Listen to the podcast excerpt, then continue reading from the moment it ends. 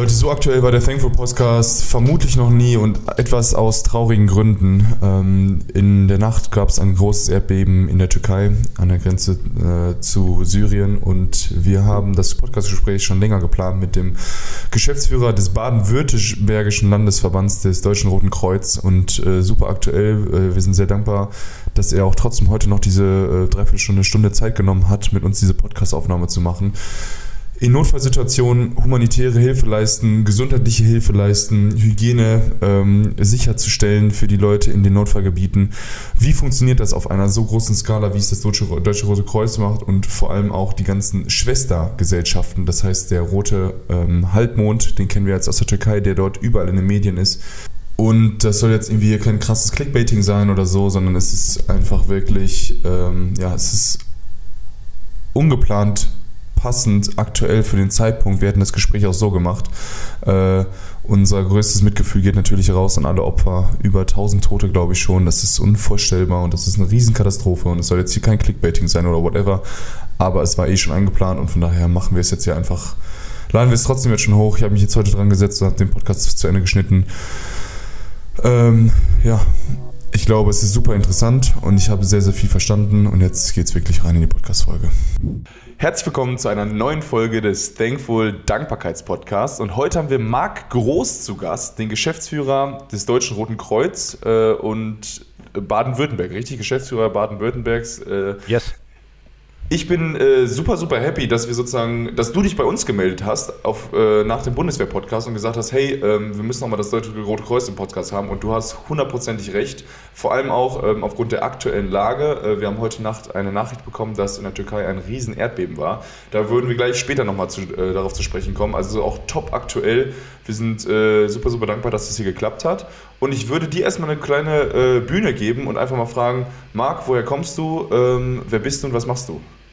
Okay, ja, super lieb erstmal, dass ihr mich direkt eingeladen habt, ähm, weil ich finde, humanitäre Hilfe sozusagen ist immer noch eine zusätzliche Facette und deswegen ähm, freue mich, dass ich da heute die Möglichkeit bekomme. Ja, ähm, ich bin aufgewachsen im wunderschönen Thüringen, in den neuen Bundesländern und bin dann zur Bundeswehr gegangen und war 14 Jahre Offizier bei der Bundeswehr, deswegen sozusagen der Link auch so ein bisschen zur Bundeswehr und dann bewege ich mich eigentlich jetzt seit mehr als zehn Jahren ähm, im Nichtregierungssektor und war bei der Welthungerhilfe habe da Kommunikation und Marketing gemacht. Die Welthungerhilfe ist auch im Ausland aktiv und bekämpft Hunger in über 30 Ländern.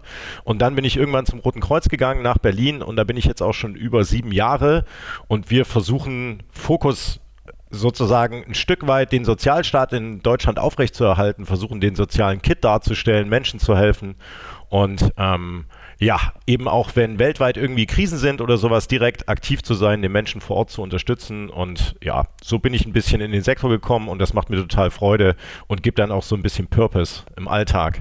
Man weiß, was man getan hat, sozusagen am Ende des Tages.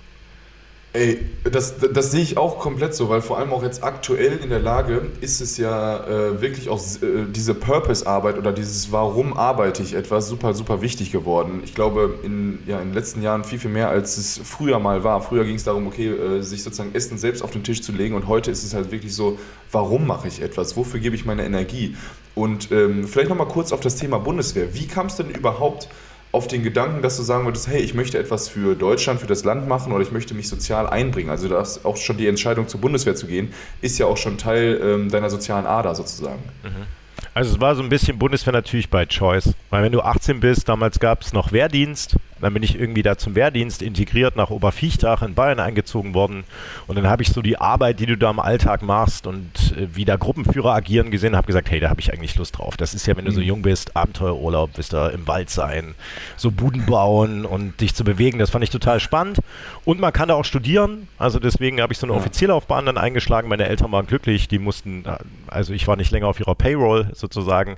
Und ähm, da bin ich auch geblieben für 10, 12 Jahre, bin aber innerhalb dessen immer ein bisschen gewechselt. Das ist auch ganz cool an der Bundeswehr. Am Anfang war ich so mit Panzern unterwegs, dann bin ich als nächstes ähm, in so eine, in so eine ähm, äh, Bundeswehr-Fernsehen-Agentur gekommen, wenn ihr so wollt. Also da haben wir echt für die Einsatzgebiete Fernsehen gemacht und Radio und das war ganz spannend und zwischendrin habe ich mal studiert, damals Pädagogik äh, mit dem Schwerpunkt so ein bisschen Erwachsenenbildung und ich wollte dann eigentlich nach der Zeit in der Bundeswehr mir diese, weil ich auch im Auslandseinsatz war, Afghanistan, Kosovo mehrere Male, das wollte ich mir so ein bisschen aufrechterhalten und ich hatte schon immer mal den Wunsch zu gucken, hey, wie sieht das jetzt eigentlich aus, wenn du das von dem humanitären äh, äh, Blickwinkel aus machst, weil ich auch in Afghanistan da humanitäre Akteure erlebt hatte.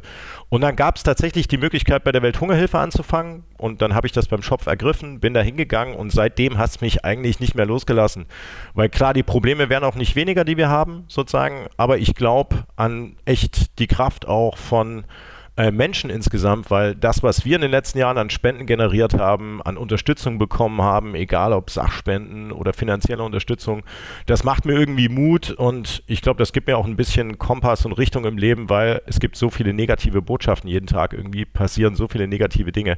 Da ist ganz gut, wenn man so pragmatisch ein, zwei Sachen hat, ne, die einen aufrichten und ich finde, das macht die Arbeit. Deswegen, wenn da draußen jemand ist, der Bock hat, in dem Sektor zu arbeiten, ich weiß, ihr wisst, wir haben Fachkräftemangel, einfach reinkommen, mitwirken und ähm, das macht tatsächlich auch Freude, egal wie schwer die Themen so sind. Wow. Du hast auch von mir nochmal erstmal ein herzliches äh, Willkommen, Marc. Äh, du hattest gerade schon mal ähm, gesagt, äh, kurz angeschnitten die Organisation des Roten Kreuzes. Du bist Geschäftsführer eines Bundeslandes, das heißt, ihr untergliedert euch innerhalb von Deutschland, wahrscheinlich dann in die einzelnen Bundesländer. Aber wie ist diese größere Organisation. Das Rote Kreuz ist auch Teil der internationalen Rotkreuz- und Rothalbmondbewegung, wenn es mich nicht täuscht. Kannst du uns da mal kurz abholen? Ja, genau. Ähm, das ist die Föderation des Roten Kreuzes und Roten Halbmondes. Das ist, wenn ihr so wollt, der Dachverband von allen ähm, Ländervereinigungen, die es gibt vom Roten Kreuz oder vom Roten Halbmond. Wir nennen die auch Schwestergesellschaften sozusagen, haben auch mit denen einen engen Austausch und so gibt es immer so einen, so einen internationalen sozusagen Austausch zwischen Helfenden, Haupt- und Ehrenamtlichen und das macht natürlich auch, ist ein spannendes Feld, ja. Also du lernst halt in deiner Tätigkeit hier, ich erinnere mich, gebe euch mal ein Beispiel, ich war vor vier Jahren in der Ukraine also damals sozusagen ähm, gab es den, der Krim-Konflikt war schon hinter uns mhm. sozusagen, aber wir haben enge Verhältnisse mit denen und dann versucht man da zu partnern und zu gucken, was können wir von denen lernen. Vielleicht in der Ansprache, was Projekte angeht zum Beispiel und umgedreht. Vielleicht können wir da auch vor Ort unterstützen und unsere Expertise einfließen lassen. Und so, es gibt über 20 Millionen Ehrenamtliche, müsst ihr euch mal geben, im Roten Kreuz international.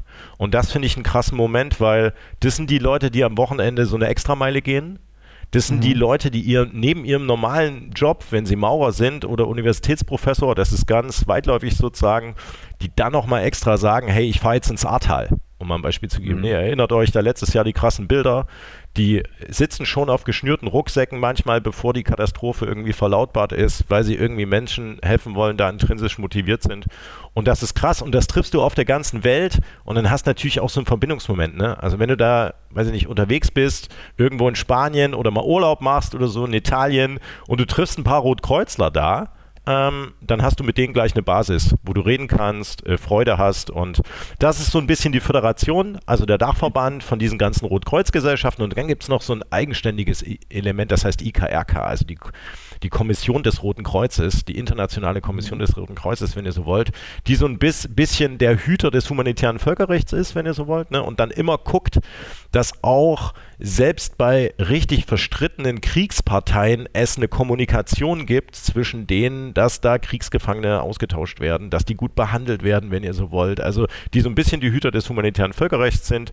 Und das geht zurück auf so eine Idee der Gründung des Roten Kreuzes, war so ein Schweizer Kaufmann in der Schweiz. Da gab es eine große Schlacht sozusagen damals. Und der ist einfach mir nichts, dir nichts auf dieses Schlachtfeld, da bei Castiglione gekommen und hat gemerkt, hey, den Soldaten wird hier gar nicht geholfen, den Verletzten und Verwundeten. Und dann hat er einfach angefangen, losgelöst von denen ihrer Herkunft, denen ihrer Zugehörigkeit, gemeinsam mit den Dorfbewohnern sozusagen so Verwundetennester zu machen, die zu betreuen. Und daraus, aus der kleinen Idee, wenn ihr so wollt, ist diese riesengroße Rotkreuz-Gesellschaft und Gemeinschaft entstanden. Wow.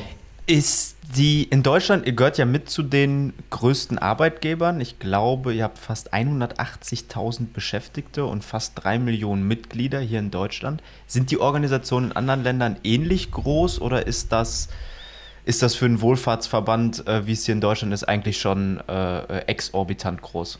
Für mich sind die Zahlen nämlich total, äh, in meiner Vorbereitung habe ich mir die angeguckt und gedacht, so Wahnsinn, äh, das, sind ja, das sind ja immense Zahlen, hätte man ja nie gedacht dass ihr auch so ein großer Arbeitgeber seid. Man redet immer von, von unseren DAX-Unternehmen, von den Mittelständlern, aber 180.000 Menschen, was dahinter steckt, das ist ordentlich was. Also wir sind in der ganzen, dieser ganze Wohlfahrtsbereich, wenn ihr so wollt, die Sozialwirtschaft, ähm, er hat immens großen Anteil am sozusagen sozusagen am Sozialstaat hier bei uns in Deutschland. Ähm, wenn ihr mal allein in Baden-Württemberg, nehme ich euch mal ein Beispiel, da machen wir hier 80 Prozent der rettungsdienstlichen Einsätze, zum Beispiel als Rotes Kreuz. Und da gehen im Jahr über eine Million Anrufe in Leitstellen ein, wo unsere Disponenten setzen und die weitervermitteln sozusagen. Und 600.000 sind dann Krankentransporte, 400.000 sind direkte Nothilfeeinsätze von RTWs und ja, das ist ein großer Teil und das Spannende ist sozusagen, dass das nicht nur, dann sind das meist Hauptamtliche, die dann da klar auch in so einem Rettungswagen sitzen, aber meistens machen die auch noch einen ehrenamtlichen Part. Und der greift mhm. immer dann, wenn du sowas hörst wie, okay, jetzt ist Katastrophenfall, wir brauchen Bevölkerungsschutzkräfte, dann sind das auch so Ehrenamtliche, die dann über Nacht ihren Rucksack packen und da unterstützen. Aber das geht natürlich auch über Kleiderläden beispielsweise oder Tafelläden. Ist ja auch so ein mhm. großes Thema gerade. Immer mehr Menschen gehen auch zum Tafelladen und wollen da Essen haben, weil irgendwie die Inflation so extrem hoch ist und die Auswirkungen des Ukraine-Krieges. Und auch da stehen Ehrenamtliche tagtäglich, kombiniert auch mit Hauptamtlichen, immer in engen Austausch. Ähm, und ja, das macht so ein bisschen die Spannung äh, an dem ganzen Thema aus. Ne? Also da merkt ihr schon, unterschiedlichste Menschen treffen aufeinander mit unterschiedlichsten Erfahrungshintergründen und die haben alle so ein gemeinsames Ziel und das so ein bisschen, wisst ihr, wie ich meine, anderen Leuten zu helfen. Und es meckert sich auch immer ganz gut gemeinsam. Sozusagen, mhm. es gibt ja auch immer Klar. Verbesserungspotenzial. Und dann treffen sie dich manchmal auch und dann fällt es auch ein, ja, hier müssten wir als Rotes Kreuz vielleicht noch ein bisschen besser werden und da mal eine einheitliche Uniform haben oder so. Aber das macht total Freude, finde ich. Und ähm, ja, wie gesagt, dieser Respektsmoment vor Leuten, egal ob Haupt- oder Ehrenamt, sich in so einem Segment zu bewegen, weil du ja die Bilder auch me meistens mit nach Hause nimmst ne, und so verarbeiten musst tagtäglich. Und ihr habt ja auch vielleicht an Silvester mitgekriegt, dass da Übergriffe gab auf Rettungsdienstpersonal und so. Das alles gesamt sozusagen ist eine äh, große Herausforderung und das zeigt aber auch den Need und den Bedarf, den wir haben bei den ganzen Herausforderungen ich sage nur Impfstationen und Teststationen, da haben wir unglaublich viele davon gemacht ja. und da sieht man auch, wie, wie viel man so viele Menschen braucht, sozusagen, ja. um solche, um das Gesundheitssystem insgesamt einfach da auch aufrechtzuerhalten und schlagkräftig. Wie ist denn die Wahrnehmung in der Bevölkerung, der Respekt gegenüber Rettungskräften, äh, die ja ihr größten stellt oder, oder zu, zu, zu, auf jeden Fall großem Teilen oder auch gegenüber dem Deutschen Roten Kreuz? Ist da, ist da ein Wandel erkennbar, vielleicht auch im negativen Hinsicht? Also ich will mal so sagen, wir sind natürlich ähm, eine Organisation, wir sind so, das sagt man immer so, Auxiliar der deutschen Behörden, wenn ihr so wollt. Also wir mhm. können von denen auch eingesetzt werden, wenn die merken, okay, diese Impfzentren kriegen wir selber nicht gestemmt, dann kriegen wir einen Anruf und dann sagen die, okay, wie viele Leute könnt ihr jetzt mal flächendeckend zum Einsatz bringen, um solche Impfstationen zu machen? Ihr? Und dann ähm, klar gucken wir auf unsere Kapazitäten und checken, was können wir davon leisten aber ganz häufig müssen wir dann einfach auch, weil dafür sind wir auch ein mhm. Stück weit da. Und das ist gerade in der Zeit nicht so einfach, weil natürlich diese Krisen gefühlt häufen die sich ja. Ne? Also ihr merkt ja so, also äh, Pandemie, viel Einsatz, dann Ahrtal, Ukraine-Konflikt und wir sind überall irgendwie aktiv im Ausland, Inland zu Themen wie, habt ihr gesehen, breite Palette, Migration und andere Themen. Und wenn dann sowas dazukommt, also dass du dich da einsetzt und dass du dann da an Silvester irgendwo zu einem Einsatz fährst wir kennen ja die Bilder aus Berlin, die wir da gesehen haben, wo da Feuerwehrleute kommen, ja, und da ist doch völlig egal, ob die jetzt einer Hilfsorganisation oder wem auch immer angehören und die wollen da diesen brennenden Bus äh, löschen und sie kriegen es aber nicht geregelt, weil da Leute aus der Hand mit Raketen auf sie schießen. Ja, okay, das hinterlässt einfach Spuren, ne? Und nicht nur ja. bei denen vor Ort, also die dann sozusagen, ich hatte, kann mich gut erinnern, dass auch in Baden-Württemberg gab es so einen Vorfall mit Feuerwehrleuten an Silvester und der eine Feuerwehrmann, der da mit in dem Einsatz war und da haben so ein paar Typen sind aus dem Auto rausgesprungen, der hat damit nicht gerechnet und haben den so ein paar Böller vor die Füße geworfen und der leidet halt jetzt noch am posttraumatischen Stresssyndrom und das finde ich halt schon krass. Ähm, das sind so Einzelbeispiele, die gab es schon immer. Ne? Die sind natürlich jetzt auch verstärkt auch durch soziale Medien und dadurch, dass man die Bilder direkt äh, sieht. Ähm, und ich finde es trotzdem krass, wir sind ja hier nicht in der Kriegsregion irgendwie und selbst da werden wir oftmals anerkannt und dürfen Kriegsgefangene rausbringen, egal von welcher Seite. Und ja, klar. Da, klar wirst du da auch mal beschossen, aber das jetzt im eigenen Land zu haben, das finde ich ist ein schwieriges Problem. Ähm, ihr wisst selber, bei Corona gab es viel Applaus von allen Seiten und deswegen, ich kann nur sagen, also lasst die Leute ihren Job machen da äh, vor Ort. Äh, ihr unterstützt sie am besten, indem ihr einfach zur Seite geht ein bisschen, ja, indem ihr ja, indem ihr da schnell äh, Hilfe und wenn die was brauchen von euch, sagen die das schon. Und ganz ehrlich, wenn man mal jemanden stehen sieht, der so eine Uniform anhat mit einem roten Kreuz oder egal, ob das jetzt Malteser oder Johanniter sind und der trinkt da irgendwo eine Cola, ähm, dann kann man auch mal hingehen und kann sagen, hey, du machst einen geilen Job, ich habe da Respekt davor. Das ist jetzt auch nicht so typisch für unsere Gesellschaft, dass man auch mal Danke sagt zu den Leuten. Und mhm. wenn du mich jetzt fragst, ist es krasser geworden? Ich glaube, das Entscheidende ist, dass diese Einzelfälle einfach jetzt viel bekannter werden. Und was wir jetzt gemacht haben, ist, wir wollen das jetzt mal systematisch erheben. Wisst ihr, also wir wollen mhm. nochmal sozusagen, weil eine Anzeige machen, da ist die Schwelle relativ hoch, wenn ihr so wollt, ne, dass auch dann mhm der Einzelne da diese Anzeige macht und so weiter. Und es gibt eine hohe Dunkelziffer, aber wir wollen jetzt mal gucken, dass wir wirklich den Menschen, den Helferinnen und Helfern und Rettern da auch mal die Möglichkeit geben zu sagen, hey, das und das ist nicht gut gelaufen und wir dann überlegen vielleicht, was muss man machen an Aufklärung in der Bevölkerung, so wie ich jetzt hier sagen, tretet mal einen Schritt zurück und helft denen. Das ist nicht die Staatsgewalt, weil viele denken das, ne? Wenn du auch mhm. so eine mhm. Uniform anhast, dann denken die, okay, vielleicht ist das auch so eine Polizeieinheit oder sowas. Äh, ihr glaubt es nicht, ne, was da alles so für Ideen liegen. Also, also glaubst du, dass es sozusagen wirklich manchmal auf Hass fußt, diese Aktion und diese katastrophalen Beschüsse oder dass Böller darauf geworfen werden? Oder ist es eher so ein jugendlicher Leichtsinn, der dann halt an Silvester mal durchbrennt? Oder ist das wirklich so ein systematischer Hass, der dann gegen euch gepflegt, äh, gefegt wird? Gut, ganz viel hat es mit Missbrauch von Suchtmitteln zu tun. Ne? Also die, mhm. die Jungs und Mädchen, die dann da irgendwie, äh, wir haben ja immer dieses Frame, was ich übrigens, was, was sich sozusagen qualitativ nicht bestätigen lässt und quantitativ, kann ich an der Stelle mhm. nochmal sagen. Also so ja. äh, Migrant, äh, hier 20 Jahre alt und voll aggressive, ne? Und nicht willig, ja. hier sich einbürgern zu lassen. Und ganz ehrlich, das bestätigen die Zahlen aber nicht. Also überall ja. da, wo Volksfeste sind, ja. Also Vasen oder Wiesen oder wie die alle heißen, ja. Und äh, das ist dann wie an Silvester, müsst ihr euch vorstellen. Ne? Also wirklich Leute querbeet alkoholisiert und dann so lustige Sachen wie, da steht der Rettungswagen, die Leute gehen zum Einsatz und dann klauen wir jetzt mal Mohlbinden daraus oder so. Mhm. Und ich, äh, und ich glaube auch, dass das nicht bewusst ist und strategisch in irgendeiner Art und Weise, dass das in der Situation ist.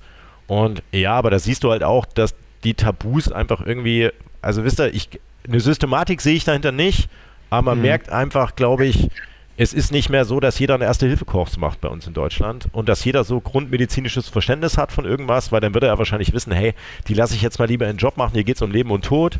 Ja. Und deswegen, ich glaube, Aufklärung, Schule und solche Themen sind da wichtig. Also ich glaube, wir müssen da viel stärker an die Schulen, und mhm. dann schon mit Kindern darüber sprechen, hey, was für eine Rolle hat so ein Rettungssanitäter in so einer Situation? Vielleicht kann man da ich, was machen. Ich, ich glaube auch, Luis, ähm, ich schließe mich da, glaube ich, mag, mag auch ein bisschen meiner Meinung an.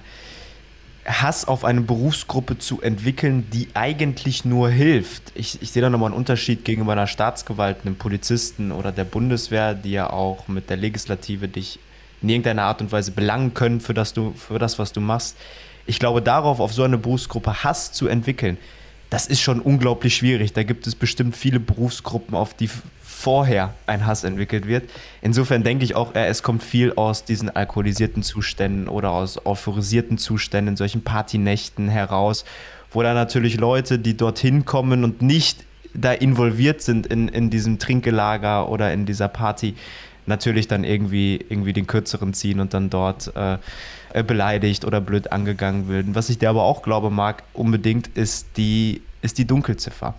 Ähm, kann ich jetzt nicht bestätigen, aber aus persönlichen Erfahrungen über, über Partys oder übers Hören sagen, was ich da schon mitbekommen habe, wie Rettungskräfte, Notärzte, Sanitäter aufs Übelste beleidigt wurden. Jetzt nicht irgendwie körperlich verletzt oder sowas, da denke ich mir, boah, was die schlucken müssen, was die schlucken müssen oder was an denen abprallen muss, dass die zufrieden und ruhig wieder ins Bett gehen, um für jemand anders um 2 Uhr nachts da unterwegs zu sein und sich das an den Kopf werfen zu lassen. Das ist manchmal schon äh, echt nicht einfach. Okay, krass. Ich habe es zum Glück noch nicht erlebt. Aber ähm, klar, Riesenrespekt, wenn man um 2 Uhr nachts äh, irgendwie raus muss. Aber was kriegen die dann gesagt? Dass sie zu spät gekommen sind? Oder dass es, warum hat es so lange gedauert? Oder was, was kann man. Also mir fällt gar nichts ein, was man denen sagen könnte, weil die sind ja gerade dabei, jemandem zu helfen. Wie kann man die dann noch negativ beschimpfen? Also gut, du ja. hast so, das sind ja halt harte Stresssituationen für alle Beteiligte, ne, Leute. Also sozusagen da, deine Mutter liegt da und schreit oder so und du selber mm, bist völlig, okay. ne, und dann kommt der Rettungswagen ähm, und dann ist da vielleicht eine Gruppe von Leuten und manchmal sind die auch zerstritten. Also du hast ja auch sozusagen manchmal mm. so zwei verschiedene Gruppen, dann ist einer verletzt, dem wird dann geholfen und dann fokussiert sich das mit einmal, das dreht sich rum, sobald ein Dritter reinkommt. Also mhm. und okay. dann haben wir auch noch eine Uniform an und sozusagen und was wir jetzt auch schon haben, einfach merken ist, dass dieses ganze Thema soziale, psychosoziale Nachbetreuung nimmt einen ganz anderen Stellenwert ein. Also sozusagen, wir geben dann auch den ähm, Notfallsanitäterinnen von uns die Gelegenheit, da, wenn Bedarf ist, da den Einsatz nachzubereiten und dann auch mit Psychologen mhm. darüber zu sprechen. Hey, was macht das mhm. mit dir? Sozusagen, können wir dir helfen bei der Verarbeitung? Weil die erleben die Bilder, also ich finde, die Bilder sind ja krass genug. Wenn da jemand einen Schlaganfall hat oder so, oder du gehst in eine Wiederbelebung rein, oder da ist irgendjemand, der stirbt, verstirbt vielleicht auch jemand auf der Anfahrt ins Krankenhaus, und da brauchst du eh sozusagen so eine stabile Nachbereitung, damit du das überhaupt verdauen kannst. Und wenn dann sowas oben drauf kommt, weil die sind ja im Tunnel, ne? Manchmal nehmen die das mhm. gar nicht richtig wahr die sehen irgendwie nur den Patienten und wie kann man denen helfen. Und dann in der Nachsorge und in der Rekapitulation so, dann merken die, okay, also da sind ein paar Sachen schiefgelaufen. Mhm. Und dann fragst du dich, ja, okay, wie kann das sein? Aber wenn da Rauschmittel missbraucht werden oder wenn da sozusagen, ne, die Vorstufe kennst du vielleicht auch, Luis, wenn irgendwie Fans nach mehreren Niederlagen in Folgen, weiß ich nicht, so, das hast du ja auch manchmal bei Fußballvereinen, ne? wütend, sauer, wissen nicht wohin mit sich und haben vielleicht keinen Kanal irgendwie, dann nehmen sie sich irgendwas, was da gerade so ist. Und mhm. manchmal trägt das vielleicht eine Uniform. Und ähm, deswegen, also ich glaube aber fest, dass du musst da mit Leuten darüber sprechen und musst es thematisieren. Wir hatten in Stuttgart so, so krasse Horrornächte, also so wirklich mhm. gewaltige Auseinandersetzungen, wo Leute von außen und aus Stuttgart hier mit der Polizei in der Innenstadt zusammenge äh, geprallt sind. Und dann hat er aber Jugendsozialarbeit in den Folgejahren systematisch angesetzt. Also wirklich Streetworker-Teams, die wirklich auf die Straße gegangen sind, mit den Jugendlichen gesprochen haben. Und da waren das auch Jugendliche, die von außen gekommen sind. Da heißt, da hat man lokalisiert, aus welchen Gemeinden kommen die, ist da mhm. hingegangen, ist mit denen ins Gespräch gekommen und darüber hat man zumindest geschafft, dass jetzt in Stuttgart diese Nächte sich nicht wiederholt haben. Und das muss auch ein Weg sein, also nicht nur krasse Strafen ab ins Gefängnis. Ja, man muss da konsequent sein, finde ich völlig in Ordnung. Und auf der anderen Seite, also muss man aber auch gucken, dass man im Vorfeld durch Aufklärung vieles abfedert und einfach mal auch da ins Gespräch kommt und den Leuten verdeutlicht, dass es so eine Grenze gibt, nämlich wenn einer verletzt ist und dass sie da eher zurückhaltend sind. Ja, ich würde gerne nochmal jetzt auf die, wir hatten es äh, gerade im ganz kurzen Vorgespräch schon mal thematisiert, auf die Aktualität in der Türkei zu sprechen kommen. Äh, heute ist der 7. Februar, wo wir diesen Podcast aufnehmen. Am gestrigen Tag, am 6. Februar, gab es ein verheerendes Erdbeben in der Türkei an der Grenze zu Syrien, wo fast 23 Millionen Menschen von betroffen sind.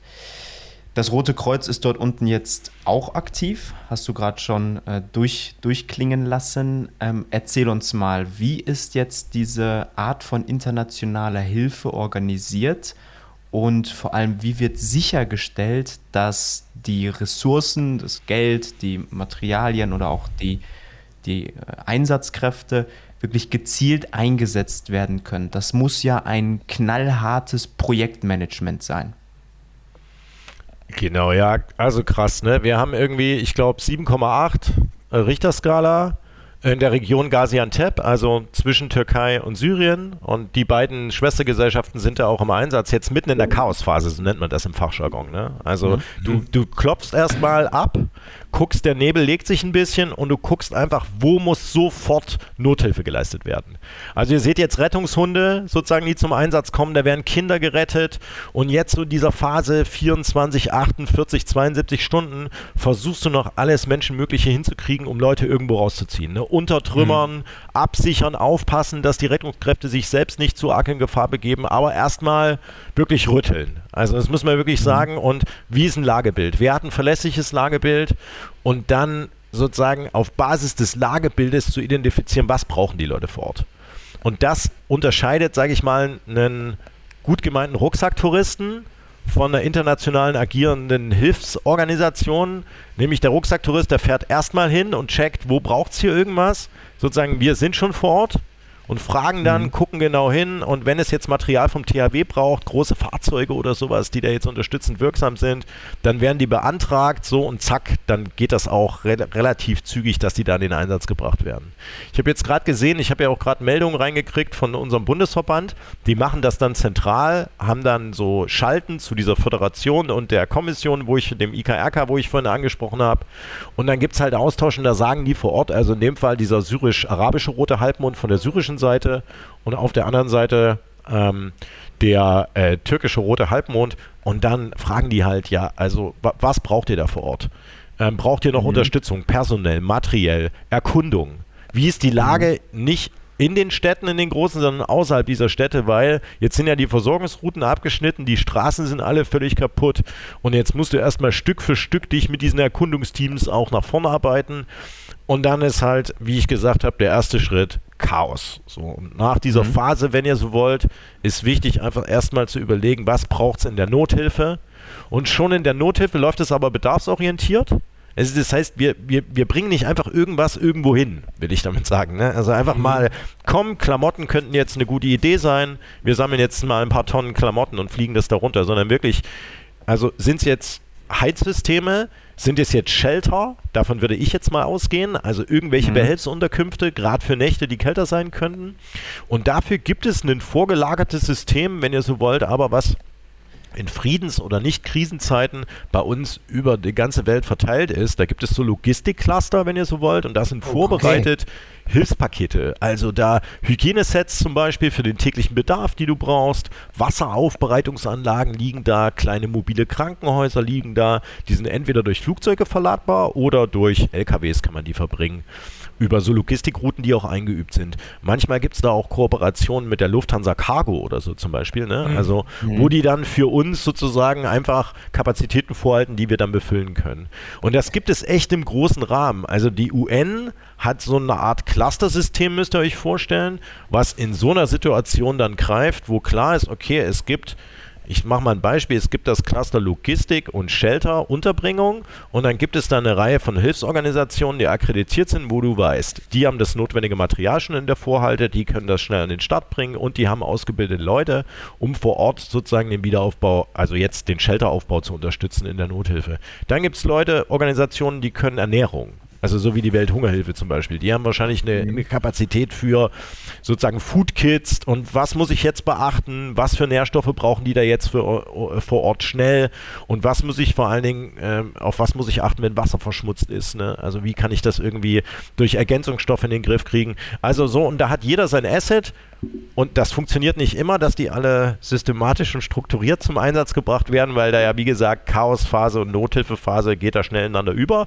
Aber die Idee ist es schon, dass das systematisch läuft und immer auf Basis der Needs sozusagen der Leute, die da vor Ort jetzt da Probleme haben und nicht wir denken uns jetzt, was wäre eine nette Idee, was die da brauchen mhm. könnten und schicken das einfach mal darunter und merken dann, okay, die brauchen das eigentlich gar nicht.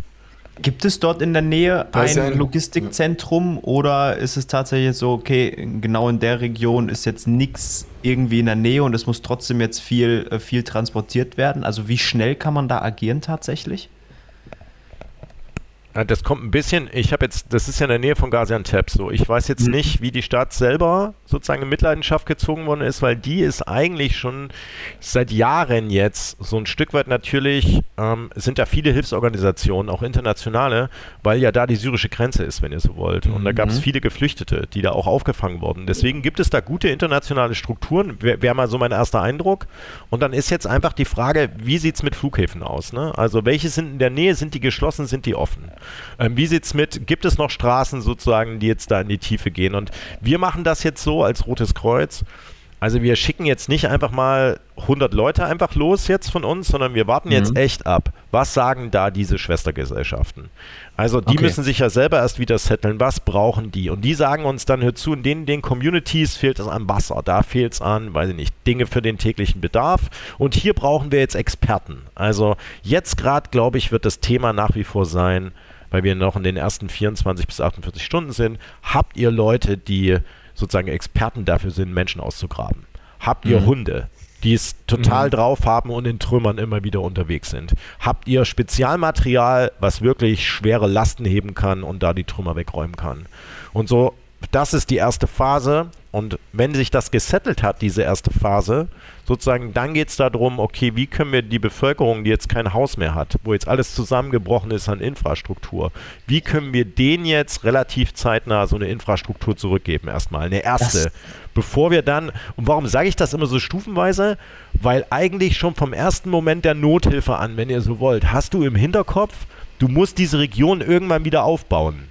Also sozusagen die Maßnahmen, die du da auch immer machst, versuchst du immer so zu gestalten, so gut es geht, dass du sagst, okay, irgendwann soll das hier wieder aufgebaut werden, irgendwann willst du wieder eine Infrastruktur haben und deswegen, wisst ihr, versuchst du immer auch mhm. mit diesen Bedarfen der Bevölkerung vor Ort zu arbeiten, die zu fragen, was braucht ihr, Genau. Das, das wäre meine Anschlussfrage gewesen. Das haben Luis und ich schon bei den NGOs ähm, etc. gelernt, wo wir äh, mit Thankful aktiv waren, mhm. dass eigentlich das Ziel ja immer ist, von Anfang an diese Region oder das Projekt wieder zu verlassen. Das heißt, die mhm. Strukturen so nachhaltig aufzubauen, dass die Region oder das Projekt von alleine, von alleine leben, wachsen, gedeihen kann. Was schätzt du, wie lange es dauern wird, bis ihr dort unten die Türkei wieder verlasst? Oder ist das ein Projekt, was sich jetzt über Jahre ziehen will? Und vielleicht in Ergänzung dazu, inwiefern ist das Rote Kreuz daran beteiligt, Infrastruktur hinsichtlich Straßen, Gebäude wieder aufzubauen? Oder ist da eigentlich nach dieser humanitären Hilfe euer Part vorbei und, und das wäre wieder Aufgabe der äh, äh, der türkischen oder der syrischen Regierung? Ähm, also ich, ich fange mal, fang mal hinten an.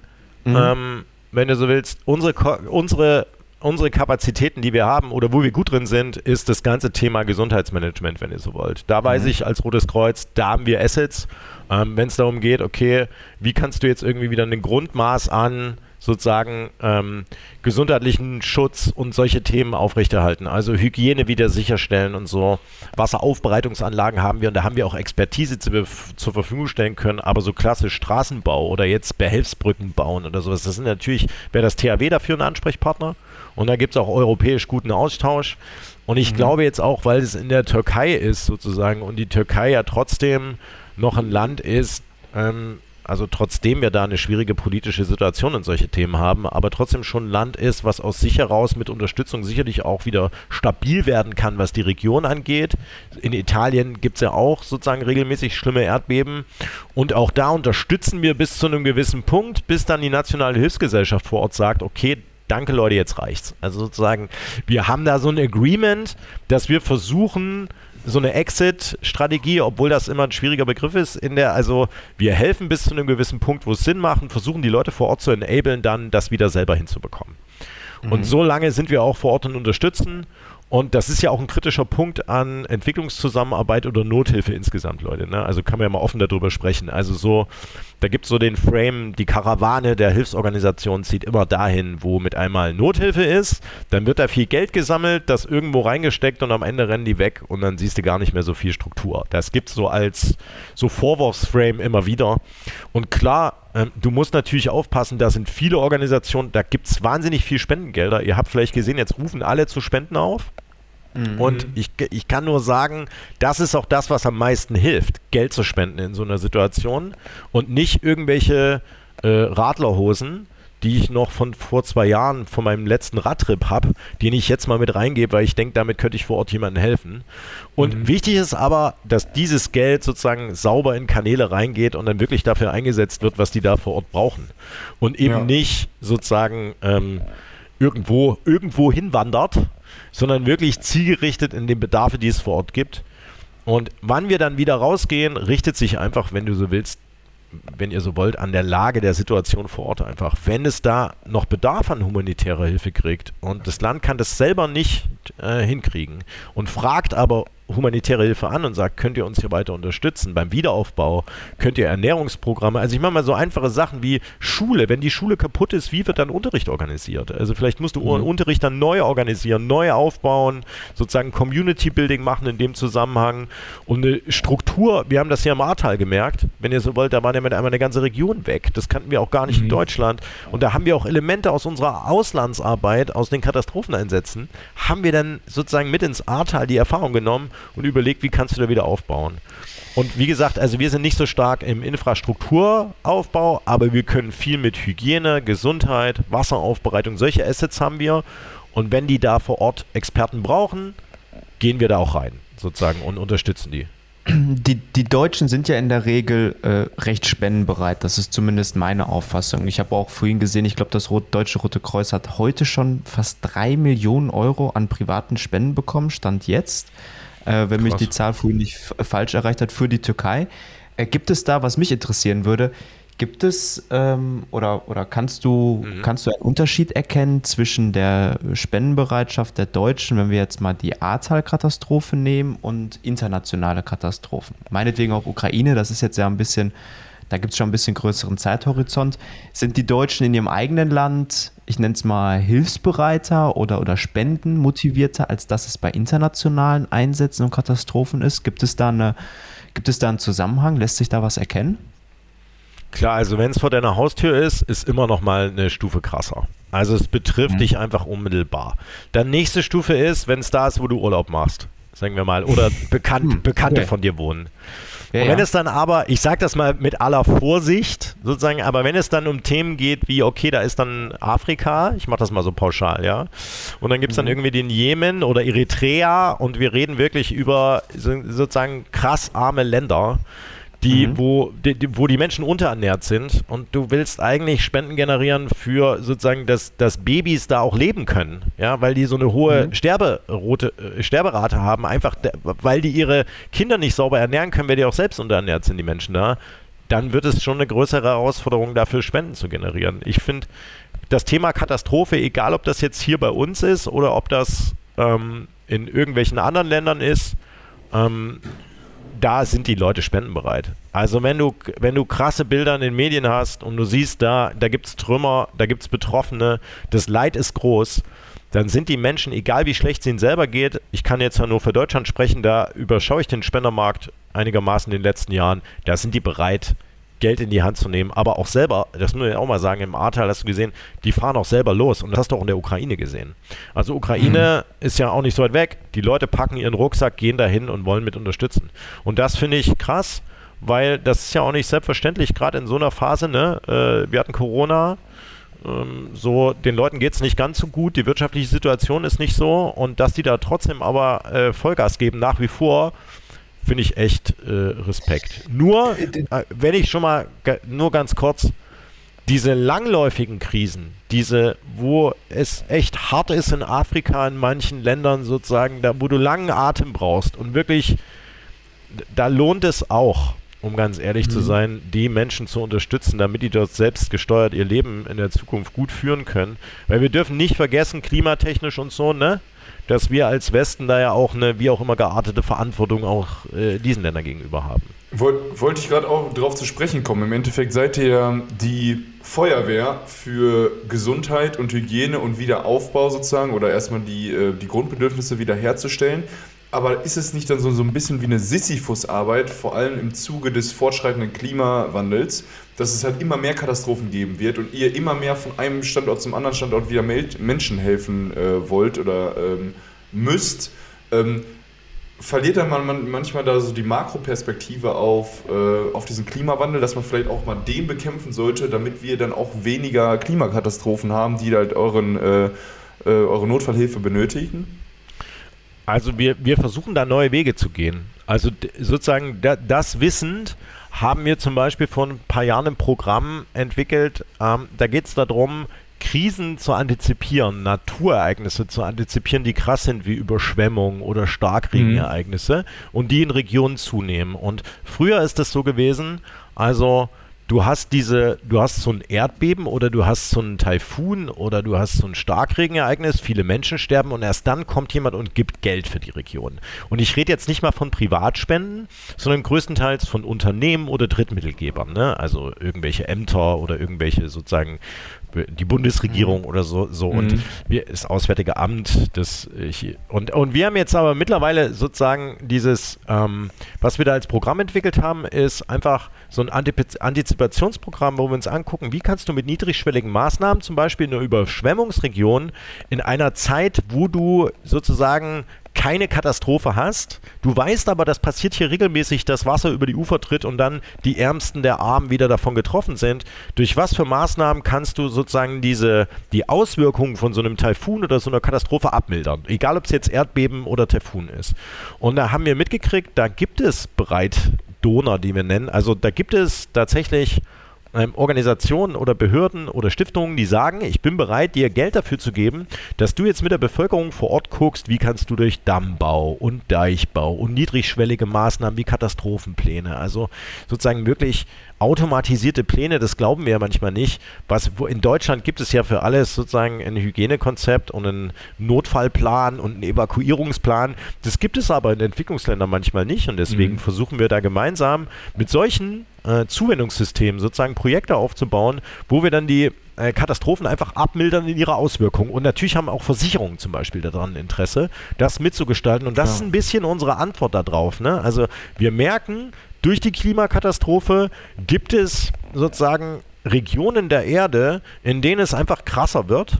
Und dann müssen wir versuchen, sozusagen durch so eine Maßnahme, also indem wir Nothilfe auch mal anders denken und vielleicht diesen Spendenrhythmus anders denken und den Zuwendungsrhythmus, können wir vielleicht dafür sorgen, sozusagen, dass wir eben nicht die ganze Zeit nur da immer wieder die Scherbenhaufen zusammenkehren, sondern einfach auch wirklich diese harten Ereignisse ein bisschen abmildern in der Auswirkung.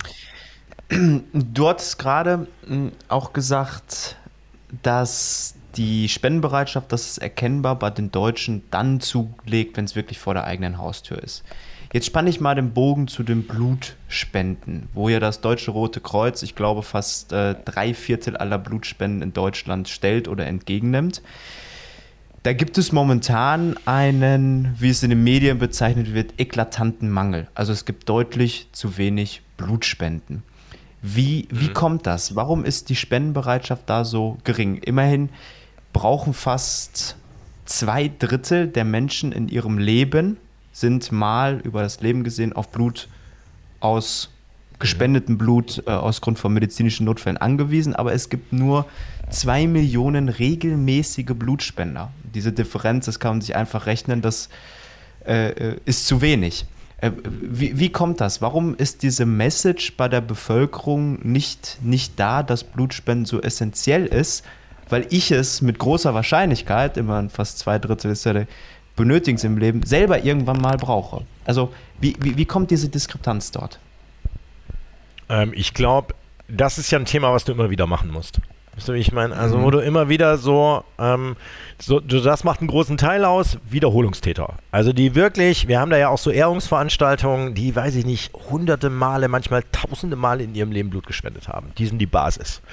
Und dann greifst du natürlich sozusagen Leute, die du durch Kampagnen gewinnst, auf. Und das machen wir mittlerweile mit weiß ich nicht, Leon Goretzka ruft da zu Blutspenden auf und wirklich Influencer sind da mit bei uns dabei und ähm, und du hast natürlich einfach saisonal Effekte, wie ich sag mal jetzt, jetzt da draußen ist es kalt, es ist grau und keiner will eigentlich vor die Tür gehen. Wenn sich das zuspitzt, sozusagen, also dass du da die Situation hast, der Winter ist besonders krass oder im Sommer eine große Hitzewelle, die Leute bleiben lieber zu Hause und dann hast du diese im Vorbeigehen sehe ich einen Blutspendetermin Leute nicht mehr, die dann einfach sozusagen sehen, hey cool, jetzt gerade im Ort, mhm. da gehe ich doch einfach mal rum und spende auch Blut.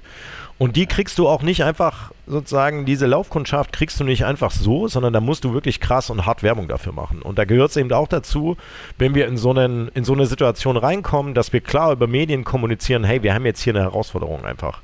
Weil diese Präparate werden ja sozusagen standardsmäßig auch verwendet für Menschen, die krank sind. Und ähm, aber wir müssen das jedes Mal wie es, ich weiß nicht, ob das ein guter Vergleich ist, aber auch bei Wahlen sozusagen versuchst du ja immer noch Leute zu akquirieren hinten raus, mhm. um wirklich da einen Peak hinzubekommen. Und das geht uns ständig ein, zwei Mal im Jahr so, wenn ihr das auch mal verfolgt, sozusagen, dass es solche Signale gibt, hey, wir haben hier zu wenig Blutpräparate. Und das ist dann mei meistens die Ursache dafür, sind mehrere Gründe äh, und hauptsächlich ähnlich wie ein bisschen im Einzelhandel, wenn ihr so wollt. Wenn du nicht schöne Rahmenbedingungen hast für dieses Event, Ne, also, mhm. Äh, sondern wenn es kalt ist, du nicht raus willst und du das nicht eh fest als Termin in, bei dir verankert hast und das immer wieder machst, dann ist es eher sozusagen, dann sind wir darauf angewiesen, dass wir das breit kommunizieren und dadurch die Leute vielleicht doch bewegen zu sagen, hey komm, ich nehme jetzt meinen Mantel, ich check mal, wo es einen Blutspendetermin bei mir in der Nähe, mach das vielleicht zum Family-Event, wer kann alles von uns und dann gehen die dahin Und das ist halt einfacher, wenn du klimatisch super Bedingungen hast, wenn gerade der VfB gewonnen hat, alle im Flow sind. Alkohol gibt es ja nicht mehr in den Stadien, deswegen. Aber so die Rahmenbedingungen da, die sorgen manchmal dafür, dass wir da echt nochmal richtig aufrufen müssen. Was, was, was, was bekommt man momentan fürs Blutspenden? Äh, ich glaube, bei uns jetzt, glaube ich, äh, ja. kriegt man ein Schnitzelbrötchen. Ein Schnitzelbrötchen. Ist der Anreiz ja, vielleicht. Also ich glaube nicht, also wenn ich mich, ich, glaub, ich glaube, wenn ich jetzt was ja, falsches, also ich glaube, bei uns beim Roten Kreuz kriegst du ein Schnitzelbrötchen, aber auch nicht überall. Ich, ich, ich möchte darauf hinaus, ähm, ist der Anreiz vielleicht nicht hoch genug? Es gibt ja auch private Anbieter wie Hammer, ja. die zahlen 20 Euro pro jedes Mal, wenn du Blut spenden mhm. gehst. Dann gibt es kritische Stimmen, die sagen, okay, das Deutsche Rote Kreuz bezahlt das nicht, verdient mit den Blutkonserven am Ende ja auch Geld, weil die ja weiterverkauft werden. Der Betrag könnte ähnlich hoch sein, wenn die 21 Euro bezahlen, bekommen, dann werden sie das übrig haben, draufpacken werden sie nicht. Ist da vielleicht dann auch so ein bisschen ein Vertrauensverlust oder, oder ein Kommunikationsproblem dazwischen? Also A, ich mache alles für Blut. Also wenn wir Mangellagen haben sozusagen, müssen wir am Ende jeden Stein rumdrehen und über alles diskutieren. Ähm, und ich habe jetzt nicht das, also sozusagen, da, du sagst ja, die machen dann da Geld damit. Ja gut, aber wenn du dir mal anguckst, was wir mit der Kohle machen, also es ist ja nicht so, sozusagen, als finanziere ich mir hier einen Siemer BMW, der vor meiner Haustür steht, äh, sozusagen mit dem, mit, mit dem. Nein, nein, dem, das nicht, auf gar Kohle. keinen Fall. Auf gar keinen Fall, darauf möchte ich nicht hinaus. Ja, ähm, okay. äh, es gibt aber ja auch diese Zahlen, die sagen, okay, das Deutsche Rote Kreuz hat äh. Vermögenswerte und Bareinlagen von 60 Millionen und mhm. Wertpapiere im Wert von 12 Millionen. Mhm. Und ich glaube, da gibt mhm. es den einen oder anderen Bürger, der das dann hinterfragt und sagt so, okay, ich bekomme nichts dafür, da gibt es diese zwei, drei Zahlen, die ein mhm. bisschen blöd sind, irgendwann bekomme ich 20 Euro dafür. Mhm. Ähm, fehlt da die Transparenz?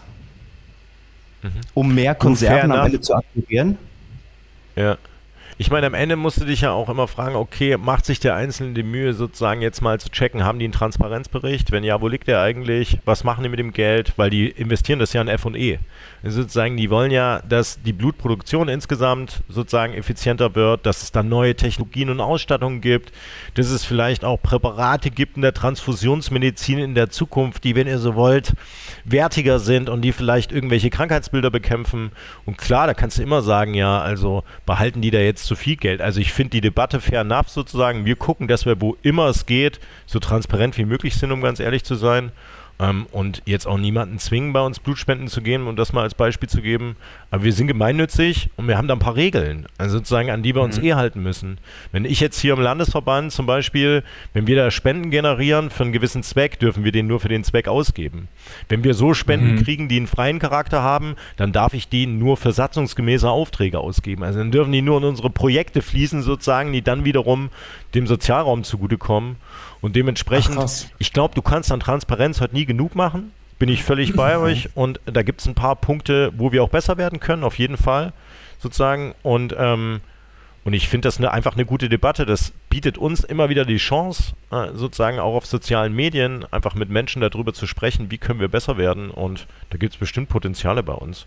Und ich glaube aber auch, mhm. dass wir da auf einem guten Weg sind. Und wenn ich sehe, was sozusagen da an technischer und technologischer Neuerung auch in diesen Themen wie Transfusionsmedizin und Blutspende reinkommt, finde ich das genauso gut, dass wir das machen. Wisst ihr, wie ich meine? Und die Mittel dafür verwenden, dass wir vielleicht in der Zukunft ein paar Krankheitsbilder mehr bekämpfen können und die vielleicht auch über den gemeinnützigen Sektor ähm, sozusagen der Masse zugänglich werden. Ne? Also sozusagen, dass wir es schaffen, auch da Präparate anzubieten, die vielleicht sonst nur irgendwie wenigen zwei, drei Prozent, die sich das leisten können, zugänglich werden.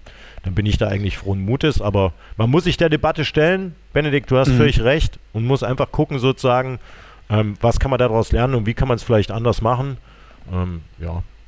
Du, du, ein, ein Punkt würde ich gerne noch eine, eine, Nachfrage stellen. Und zwar hast du gesagt, wenn ihr sozusagen Spenden bekommt, dann müssen die zweckgebunden sein. Das heißt, ihr habt jetzt zum Beispiel vom Auswärtigen Amt jetzt für die Türkei-Katastrophe sofort 500.000, mhm. glaube ich, bekommen. Mhm. Und ihr habt da sofort eine, eine Landingpage gemacht. Hier Türkei, Deutsches Rotes Kreuz, jetzt spenden. Das heißt, Leute können jetzt auch sofort schon mhm. auf dieser Landingpage sozusagen sagen, hier, ich möchte 50 Euro für die ähm, Opfer des Erdbebens mhm. dort spenden.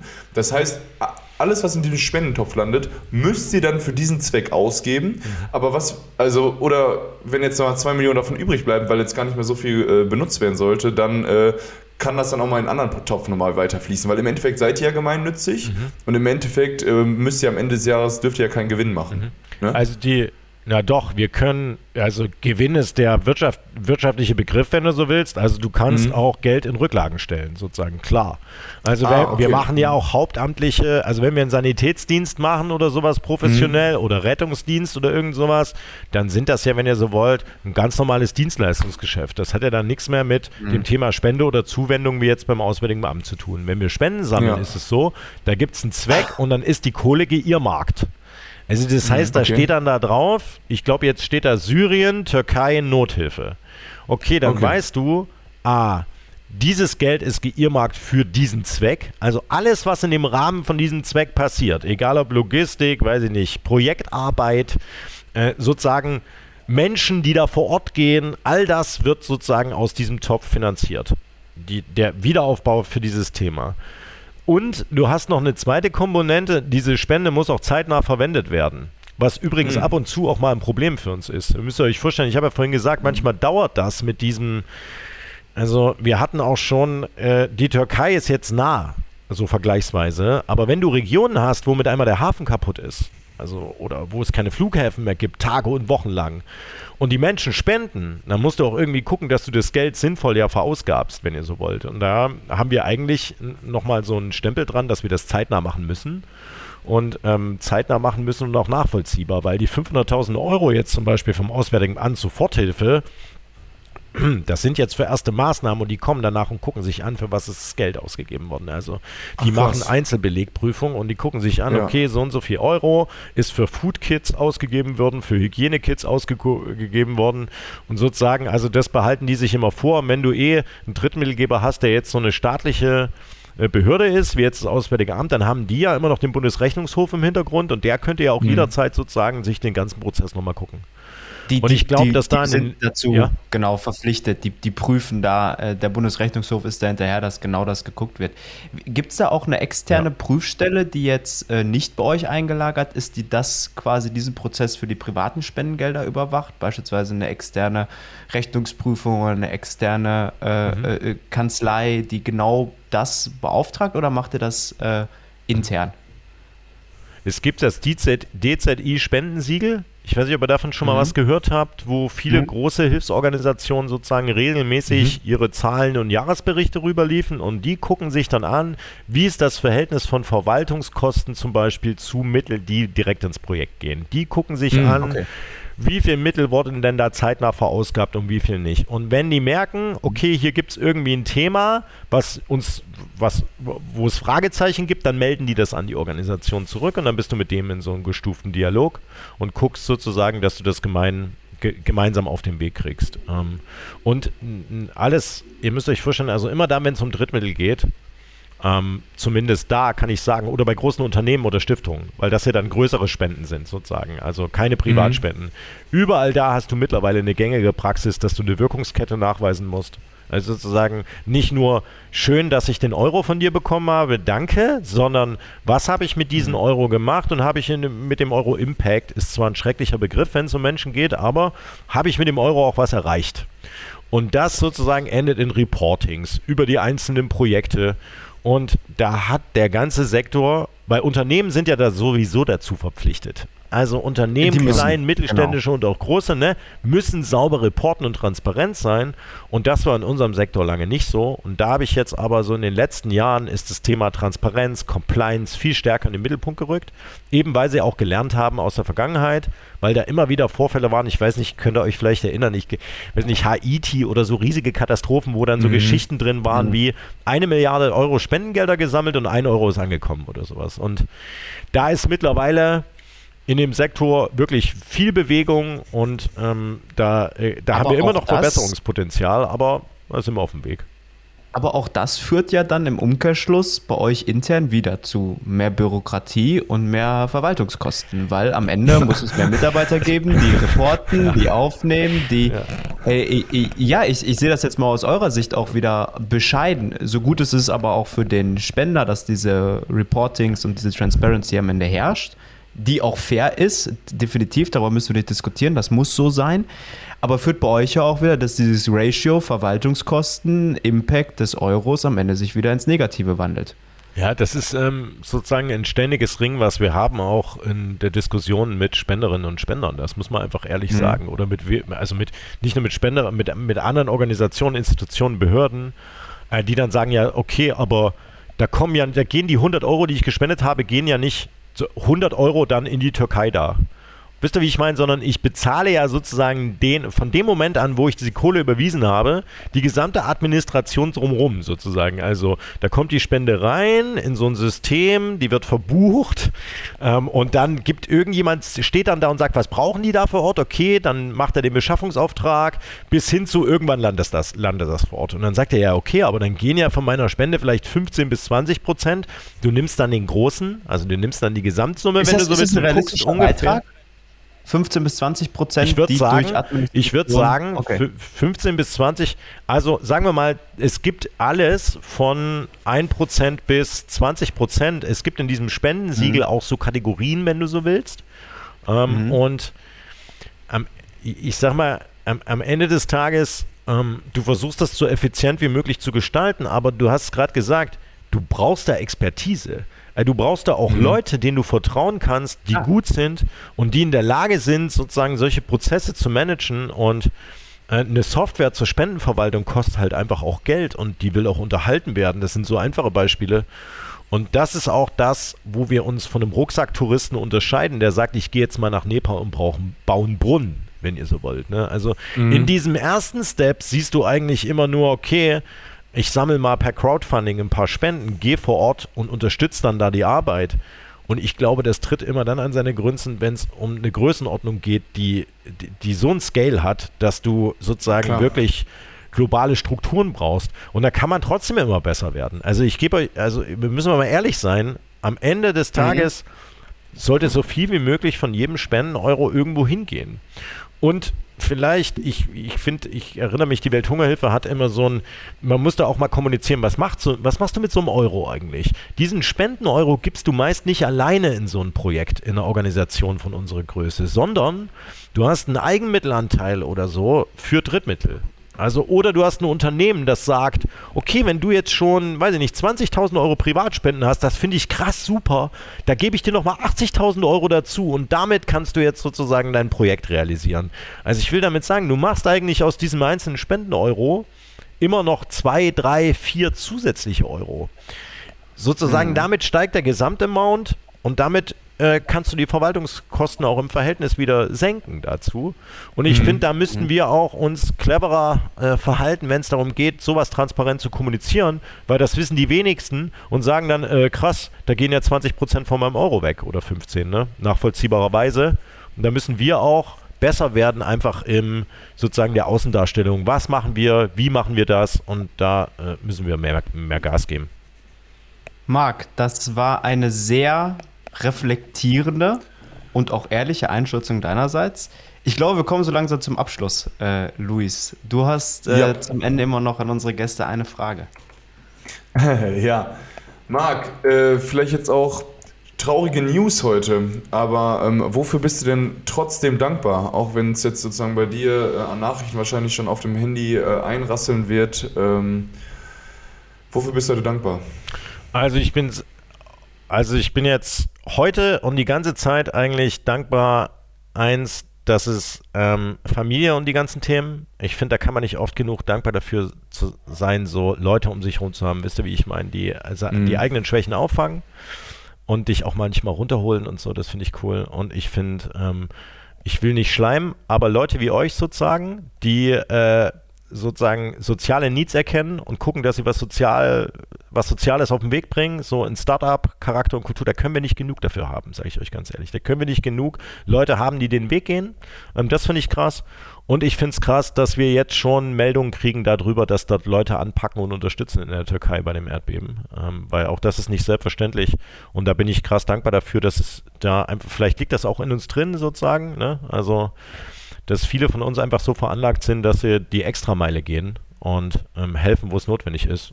Und da macht Spaß, auch Teil so, so einer Bewegung zu sein.